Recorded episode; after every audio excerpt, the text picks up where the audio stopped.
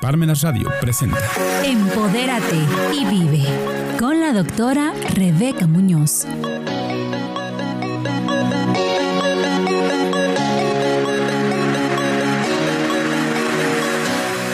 Hola, ¿qué tal amigos y amigas? Muy buenos días. Estamos en una emisión más de Empodérate y vive. Y tenemos hoy una invitada de lujo. Ella es la doctora Mariana Guadalupe García López. Me voy a permitir leer su semblanza. Ella es odontopediatra egresada de la UNAM por parte de la División de Posgrados de Investigación. Cursó la licenciatura en estomatología en la UAP y actualmente está adscrita como odontopediatra en el Hospital Universitario de Puebla. Además de que es una mujer emprendedora, talentosa, industriosa y también tiene su consultorio propio donde nos da consulta eh, de odontopediatría. Doctora, bienvenida. Muchas gracias, un gusto estar aquí con ustedes. Pues la verdad es que tenemos muchas dudas respecto de los temas que tienen que ver con eh, la salud bucal de los niños. Entonces yo te quiero preguntar, ¿por qué es tan importante la salud bucodental de los niños? Ok, híjole, es un tema bastante amplio, de hecho es muy importante y amplio y que tiene muchas aristas. Y todo comienza, creo que desde casa. Eh, esto comienza desde casa por la parte preventiva. Obviamente, desde que una mamá se embaraza, justamente ahí es el primer momento de interceptar lo, importante que es la salud bucodental en los niños. Porque es muy, muy eh, poco frecuente que una mamá embarazada acuda a un dentista para prevenir qué puede pasar con su niño ya cuando nazca y justamente prevenir todo lo que se viene en cuanto a dientes, caries y todo lo demás, sabiendo que pues eh, de la prevención surge todo, ¿no? Entonces, la primer, el primer punto sería eh, la prevención desde el embarazo. Cuando nace el bebecito, pues obviamente empezar a hacer una higiene adecuada Obviamente hay técnicas adecuadas. Cuando nacen los primeros dientes, pues obviamente también implementar otro tipo de aditamentos y pues darle un seguimiento al pacientito para prevenir lo que más se teme, ¿no? Que son las lesiones de caries. Porque pues una lesión de caries puede ser, o, estamos como acostumbrados a ver como así catastrófico, un agujero eh, ya que esté doliendo y justamente creo que este es el, el, el, periodo donde llevan al niño a consulta cuando tendría que ser mucho antes, ¿no? Entonces creo que es bien importante porque eh, la caries dental, híjole, es de las enfermedades infectocontagiosas más extendidas en toda la población. El 90% de la población tiene eh, caries dental, ¿no? Entonces si esto se puede prevenir, pues mucho mejor. Mucho mejor. Ahora que, que comentas esto de que eh, la prevención, como mamá, ¿no? Cuando tienes al bebecito, no sabes cuál es el primer momento de hacerle un aseo en su boquita, porque los bebés nacen sin dientes y entonces asumes que no hay por qué lavar eh, la boquita. ¿A partir de qué momento hay que empezar a hacer estos aseos? Ok, eh, es una pregunta súper importante y sí, justamente yo sé que los bebés no tienen dientes y, y, de hecho la primera consulta con el odontopediatra tiene que ser de los 3 a los 6 meses de edad y hay muchas mamás que me dicen, o sea, que ya tienen como pacientitos conmigo de 6, 7 años y me dicen, pero ¿por qué doctora si ni tiene dientes? Y entonces les digo, es justamente para prevención y de hecho en esa, desde el segundo, tercer mes ya podemos hacer un tipo de higiene con el pacientito. Obviamente se realiza con una gasita humedecida, con agua de garrafón o agua potable. Y lo único que hacemos es limpiar todas las encías, eh, toda la mucosa que tenemos en la boquita del paciente, eh, desde cachetitos, el paladar, las encías, la lengüita. Esto con la finalidad de que toda la leche materna, que pues obviamente en esa etapa se está lactando por seno materno al, bebecito, pues eh, se trate de eliminar porque pues también tiene azúcares y tiene la boquita del, del pacientito pues cuando, cuando permanece así, pues permanece sucia, ¿no? Durante un tiempo. Y esto nos va a ayudar para que cuando salga el primer diente, que va más o menos de los seis meses, ¿Sí? esa boquita, pues, nos dé un medio sano para que el diente salga en un medio limpio y sano también. Y pues obviamente todo esto va de la mano de la prevención que platicábamos. Y luego, a partir de esos seis meses, donde ya sale el primer dientito, pues, continuamos con esa higiene con agua y, y, este, y una gasita. Eh, sí y no. ¿Por qué? Porque pues obviamente tiene un diente nada más, ¿no? Entonces seguimos con gasita y seguimos con esta gasita humedecida, pero como ya tiene un primer diente, ya hay que implementar el uso de otros aditamentos, que en este caso ya sería un cepillo dental. Y muchas mamás me dicen, es que yo utilizo un cepillo, por ejemplo, de esos que son de plástico, que tienen como las cerditas, ese cepillito la verdad no es, no es adecuado. Ya hay algunos cepillos eh, de varias marcas, ¿no? Oral-B, Colgate, de, con las edades específicas que podemos utilizar en, en, los bebés, ¿no? Por ejemplo, el más común es de los cero, del, de los cero al, al, primer año o segundo año de vida, dependiendo de la marca. Y ya tenemos que empezar a utilizar pasta dental con flúor, aunque suene así súper intensa la cosa, pero sí. Hay muchos doctores, este, o que, más que nada este, pediatras, eh, que recomiendan una pasta sin flúor. Pero actualmente, eh, tanto las asociaciones de pediatría eh, nacionales e internacionales ya recomiendan el uso de pasta fluorada desde la salida del primer diente. Y muchas mamás me dicen así de, ay doctora, pero ¿cómo le vamos a poner el churro de pasta ahí en el diente? Y nada más que es un diente. Pues no, la cantidad de pasta es súper importante también, porque eh, sí, sabemos que es un diente y sabemos que un exceso de flúor también puede causar un daño. Entonces la cantidad específica es de un tercio de arrocito para higienizar exclusivamente ese diente. El cepillo y la pasta vamos a utilizarla nada más en ese diente. Y todo lo que no tiene dientes, seguimos con la gasita humedecida. Mm, ok. En alguna ocasión yo escuché que sí es muy importante que a los niños sea exclusivo la pasta eh, de dientes para niños, porque la, por ejemplo, eh, la de adultos se nos podría hacer fácil, ay, pues utilizo la de adultos, es incorrecto por la cantidad de flúor que contiene o algo algo relacionado a esto. Sí, muy importante y de hecho hay muchas mamás que llegan ya con no sé, con varias lesiones de caries con, en sus niños y me dicen, "Doctora, es que yo sé que mi niño tiene muchas lesiones de caries, entonces le estoy poniendo una pasta de adulto para reforzar porque sé que tiene más flúor." Y pues es así no señora, o sea, justamente todas las marcas, Oral-B, Colgate, cualquiera que sea específicamente de la, en la línea de niños, va a tener los componentes específicos para un niño. O sea, no, no, es lo mismo los abrasivos que tiene una pasta de adultos, que nosotros pues obviamente tomamos café, hay quienes fuman, quienes toman vino y pues esos son pigmentantes. Cuando un niño pues obviamente no pasa esto. Entonces, eh, las pastas dentales en niños tienen que ser específicamente para niños. Y tienen que tener una especificación de 1100 partes por millón de flúor. Ahora el biocolgate manejan la misma cantidad de flúor y justo, o sea, no depende de la marca ni porque sea una pasta de adultos va a ser un mejor trabajo, sino pues depende mucho que eh, la técnica del cepillado y que sea una pasta adecuada para niños, para que no haya como un mayor desgaste de, los dientes este, eh, de leche, ¿no? De los niños. Sabes, me, eh, dices algo que a mí me, llama muchísimo la atención. Eh, con que sea pasta para niños, no tiene que ser de determinada marca en específico. Estamos muy consumistas y los niños se guían mucho por las imágenes que o El muñequito, esto, que sale Frozen o Star Wars y así, ¿no? Sí, no, de hecho hay unas pastas de cierta marca que cuestan de niños, obviamente, entre 60 a 70 pesos. Y hay otras pastas que de otra marca que cuestan entre 20 30 pesos, ¿no? Entonces sí es un poquito, casi lo doble en el precio, pero tiene la misma cantidad de flúor, los mismos abrasivos para niños y todo eso. Entonces sí, eh, justo, el consumismo juega un papel muy importante para que el niño se vaya así de papá quiero esta, pero mientras sea una pasta para niños, ahora el veo colgate o cualquier otra marca para niños, sirve. Ah, entonces como, como padres que estamos haciendo lo correcto, no importando si es eh, del muñeco de moda. Sí, exacto. Mientras tenga flúor, o sea, eso sí, fíjense que en las etiquetitas venga fluoruro 1100 partes por millón. Porque si hay muchas que vienen así, no sé, de alguna marca no tan conocida y que viene con el dinosaurito y todo eso, sabiendo que es pasta de niños, pero tiene otros componentes como en lugar de fluoruro aceite de coco, ¿no? Entonces, híjole, ahí sí no. Mejor este marcas que, que, veamos que sí contiene la cantidad de fluoruro específica. Correcta para los niños. Y luego, entonces, en esta secuencia de que ya eh, le lavamos al bebé, luego al niño que le va saliendo el dientito ya con pasta de dientes. Los niños sigue el proceso de la dentición. ¿Cuándo podría ser un signo de alarma de que a nuestro hijo no está mudando los dientes? ¿Cuál es la edad correcta y cuál es como ese tiempo de, espera normal? Ok.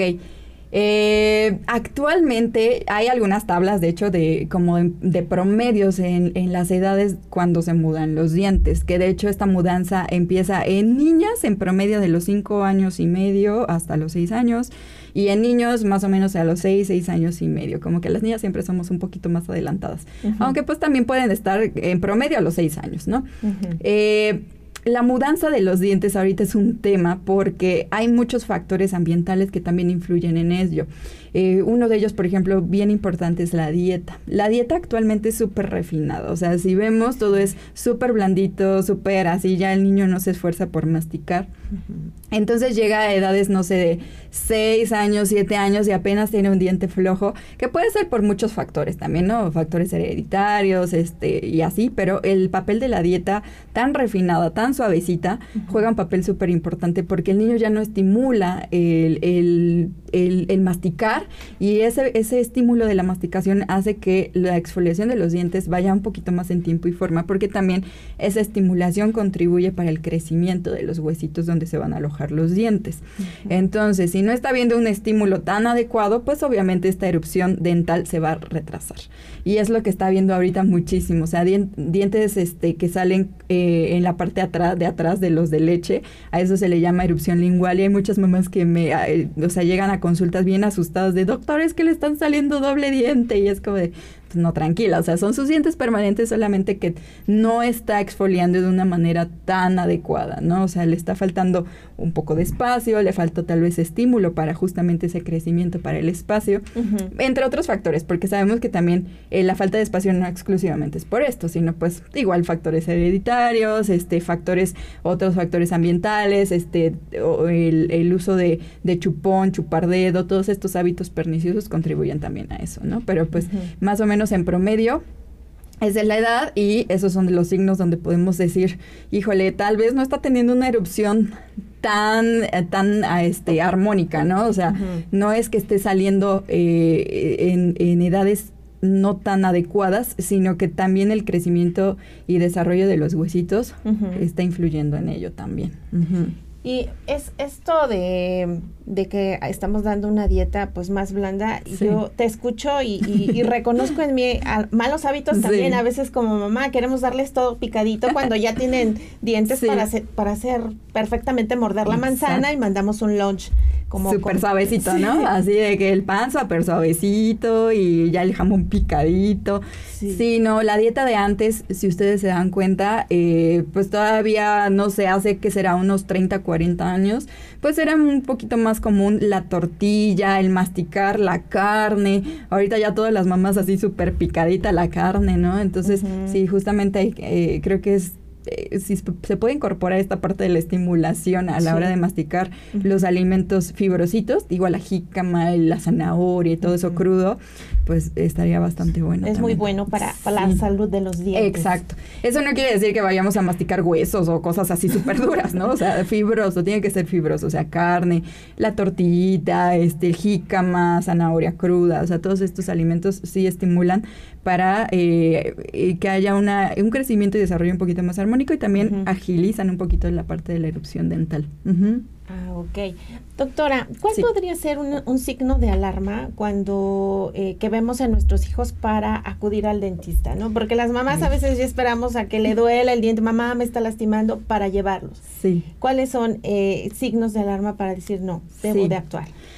Creo que es importante saber que si pueden llevar a su niño antes de que vean cualquier otro cambio, es mucho mejor para hacer prevención, ¿no? O sea, siempre he dicho que en la parte económica, la parte emocional de una consulta preventiva es mucho más fácil de llevar para todos, para el papá, para el niño, para incluso para el especialista, ¿no? Yo no sufro tanto. este, pero eh, ya hablando exclusivamente cuando ya hay un signo que cambia, un cambio eh, bien importante es la coloración de los dientes. Eh, normalmente los dientes de los niños son blancos, blancos, blancos, blancos, o sea, de hecho son más blancos que los nuestros que son ya permanentes. Y eh, es bien importante recalcar que todas las lesiones de caries, que es como la principal enfermedad que surge en los dientes, eh, empieza por una mancha blanca. O sea, una mancha blanca, blanca, blanca como tiza, como, como gis, se va a instalar ahí como primer signo de una aparición de caries. A eso se le llama caries incipiente o inicial. Y pues nosotros nos acostumbramos incluso a ver en fotos o así, pues ya la caries negra, café o un agujero de caries, ¿no? Pero justamente una mancha blanca siempre es el primer signo para decir, híjole, algo no está bien aquí, este, necesito que lo revise el especialista y se pueden hacer algunas técnicas para que esa caries no progrese, para que no se vuelva una mancha o café o haya una pérdida de estructura de manera tal que pues tenga un agujero ya el pacientito ahí como conocemos a las lesiones de caries, ¿no? Pero sí, ese, ese es el primer signo creo que el cambio de coloración. Y en las, las caries como tal son lesiones pero causadas por falta de higiene, exceso de azúcar. ¿Qué es la caries? Ok, la caries es una enfermedad eh, infecciosa porque eh, se establece en la boquita por muchas cuestiones. Eh, una de ellas es la flora bacteriana que tenemos en, la boca propiamente, pero pues obviamente estas bacterias se van a alimentar, digámoslo así, de un sustrato, es decir, de, algo que haya en la boca, ¿no? Entonces a las bacterias de la boca les encanta el, azúcar. Entonces, las bacterias de la boca se alimentan del azúcar principalmente y todo ello, y digamos que sus desechos de esas bacterias son ácidos. Entonces, si se van depositando todos esos ácidos en la boca, están creando esta mancha blanca de la que platicábamos, que es una desmineralización. Es como si a una conchita de mar le pusiéramos ácido, ácido muriático, por ejemplo. Tal vez así como que una pastadita no le pasa nada, ¿no? Pero le seguimos poniendo y poniendo y poniendo y pues va a llegar un momento que va a empezar a hacerse porosita la estructura hasta que se hace un agujerito, ¿no? Lo mismito, o sea, la presencia de ácidos debido al metabolismo de estas bacterias en boca por la presencia obviamente de azúcares, eh, hace que se establezcan estas lesiones iniciales de caries y pues por consecuente que sigan avanzando a algo un poquito más complejo si es que no se atienden a tiempo.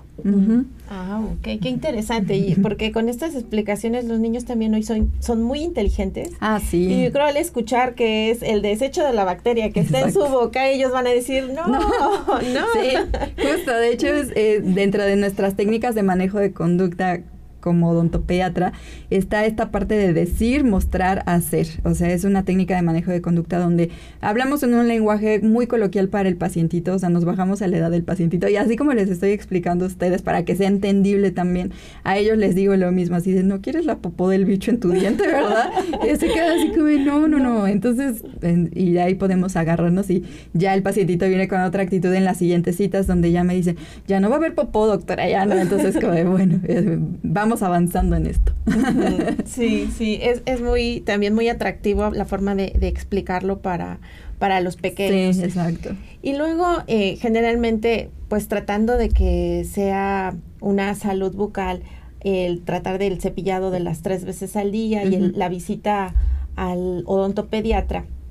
¿Cómo eh, detectar si hay que aplicar un tratamiento especial, ¿no? Eh, tú eres la doctora de mis peques y por eso hoy te recomiendo ampliamente, eres estupenda en tu profesión. ¿Cuándo eh, decir, no creo que a mi hijo le falta espacio, lo tengo que llevar con un especialista? ¿Hace falta algo más aparte de la, higiene? Sí, claro. Como platicábamos hace ratito, actualmente eh, ya los niños tienen un tipo de dieta diferente y, hablábamos que esto conlleva también al desarrollo de que los dientitos no salgan en la posición adecuada, que haya eh, falta de espacio, que pues no se establezca armónicamente pues una mordida, ¿no? Por la presencia tal vez de algunos hábitos también. Eh, hay que saber detectar también qué tipo de discrepancia estamos observando, porque no es lo mismo ver, por ejemplo, a una nena de 3, 4 años que tiene una mordida abierta, que es cuando no chocan los dientitos de arriba con los de abajo, no embonan, digamos, porque, no sé, se chupa dedo constantemente y ese hábito jamás se quitó, o el chupón o el biberón. Y eso hay que atenderlo como a una edad un poquito más temprana, más o menos entre los 4 o 5 años ya se puede colocar algún aditamento para corregir lo más pronto posible eh, eh, esa discrepancia, ¿no? Pero en promedio digamos que la edad ideal para empezar un tratamiento de corrección para, para el espacio y estimular el crecimiento y el desarrollo de una manera más armónica es a los seis añitos. Y justo platicábamos que a los seis años es la edad donde empiezan a mudar los dientes los niños, ¿no? Entonces va como concordando porque nuestra misión es que esos dientes que van naciendo en esas edades se establezcan en un lugar mucho más adecuado. Y esta parte de la odontología se le llama ortopedia maxilar que a veces me dicen es que como la ortopedia, o sea, ese es otro especialista, ¿no? No, pues ortopedia, pues justamente como más o menos eh, creemos o pensamos, se centra como en modificar los huesitos así como el ortopedista nos ve los huesitos cuando nos fracturamos y todo eso. Lo mismo, la ortopedia maxilar, hacemos modificaciones en el crecimiento de los huesitos, obviamente de la carita, para que los dientecitos tengan una mejor posición y que embonen en una mejor posición también. Entonces, a los seis años creo que es una edad bastante adecuada. Y pues bueno, el, en cuanto a lo que se tiene que hacer primero, pues son estudios, ¿no? Eh, radiografías, digo, con los peques lo hemos hecho. Este, radiografías, modelos de, estudio que son una réplica en yeso de los dientitos de, de los niños para saber qué plan de tratamiento vamos a realizar, ¿no? Eso es bien, bien importante porque hay muchos dentistas de práctica general que colocan aparatitos nada más porque sí. Y obviamente sin tener como este sustento que, que es bien importante para saber cómo está creciendo el niño y qué tipo de aparatito es más conveniente para, para ellos, ¿no? Sí, sí, lo hemos dicho en repetidas ocasiones en este, en este programa. Vayan con el especialista. Exacto de esa rama, ¿no? Entonces, si los niños están teniendo falta de espacio, si están teniendo una dentición no adecuada, el odontopediatra es el especialista que debe atender eh, esto. Doctora, y cuando los niños van creciendo y se hace este tipo de tratamientos, todos, no existe un tratamiento, digamos, invasivo, es decir, algo que, que sí tiene beneficios, pero que es también agresivo. Generalmente todos son tratamientos no invasivos. Ajá. Eh, depende mucho del caso del pacientito. Porque creo que de, de, lo que menos quieren los papás es como, es que yo no quiero que tenga nada aquí que le salga fuera de la, así, que se vea súper así, ¿no? Muy, muy llamativo, pues. Sí depende mucho de, del pacientito, de cada pacientito. Y justo lo platicábamos hace ratito, el individualizar los casos es bien importante porque un aparato no le puede funcionar al otro paciente, ¿no? Si tiene tal vez otro tipo de problemitas. Puedo platicar, por ejemplo, de aquellos pacientitos donde la mandíbula crece en una proporción, digamos, eh, mayor a la parte de aquí arribita, que es el maxilar, y pues se ve como más salidito ese tipo de pacientitos, pues no nada más con una plaquita o no nada más tal vez con un expansorcito así chiquito, va a corregirse. Se, se, va a tener que implementar el uso de aditamentos externos, como si es una mascarita, obviamente dependiendo de qué tipo de, de discrepancia es esta, ¿no? Porque dentro de esa de la mandíbula adelantada hay varios subtipos, pues, pero digamos que eh, en un ejemplo, pues sí, se utiliza una mascarita facial, que tampoco es incómoda. O sea, si usted, ustedes vieran a los pacientitos, o sea, ellos mismos se ponen la mascarita, las ligas y todo, y sí, doctora, ya, ya todos felices, ¿no?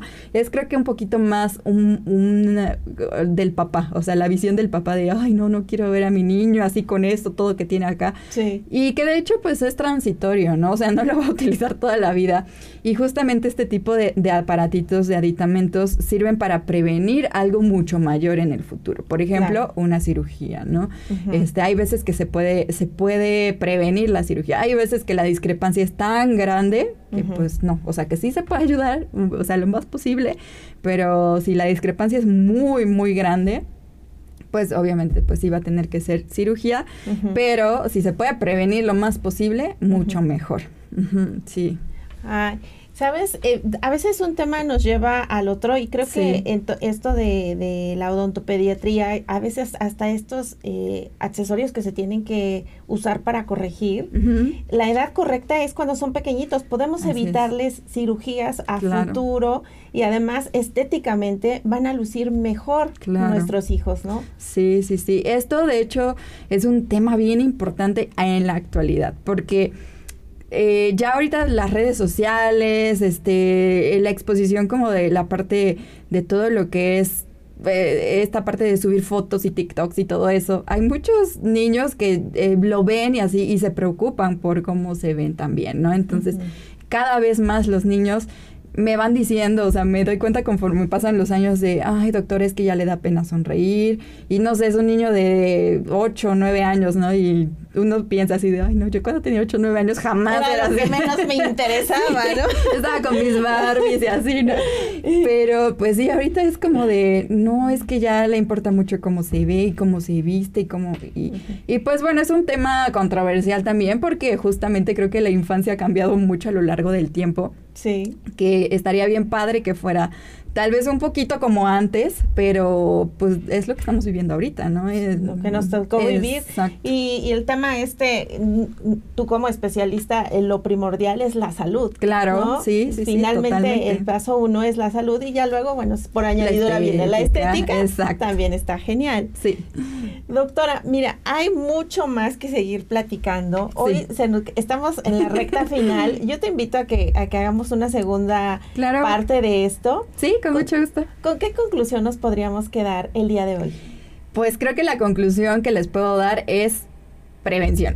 Yo sé que en todas las enfermedades o en la mayoría de la, de la parte de, de esta de salud eh, se habla mucho de la prevención, ¿no? Pero sí es bien importante y se los digo como, como especialista porque pues desde ver a un niño que está llorando ya porque tiene un proceso infeccioso, porque le está doliendo un diente, esto se pudo haber prevenido desde muchos meses atrás, porque hay muchas mamás que creen que eso surge de la noche a la mañana y no, es un proceso lento, o sea que es va casi más allá de un año, ¿no? Entonces, si se puede prevenir que el niño tenga algún proceso de dolor, algún proceso que le esté molestando o incluso que esté afectando a su salud, pues bueno, mucho mejor, ¿no? Entonces, eh, lleven a sus hijos al especialista, eh, no se esperen a que vean algún signo de alarma o de alerta, eh, y pues nada, o sea, hagan una higiene adecuada, por lo menos dos o tres veces al día, utilizando pues los, los aditamentos que ya habíamos platicado, ¿no? Por eso, prevención, creo que es lo que yo les, les daría como recomendación. Ok, pues nos quedamos con esa conclusión, higiene bucal y prevención. Pues muchísimas gracias, doctora Mariana Guadalupe García López. Muchísimas gracias por gracias tu participación. que estés muy bien. Gracias. Muchas gracias amigos y amigas y nos vemos en una emisión más de Empodérate y Vive.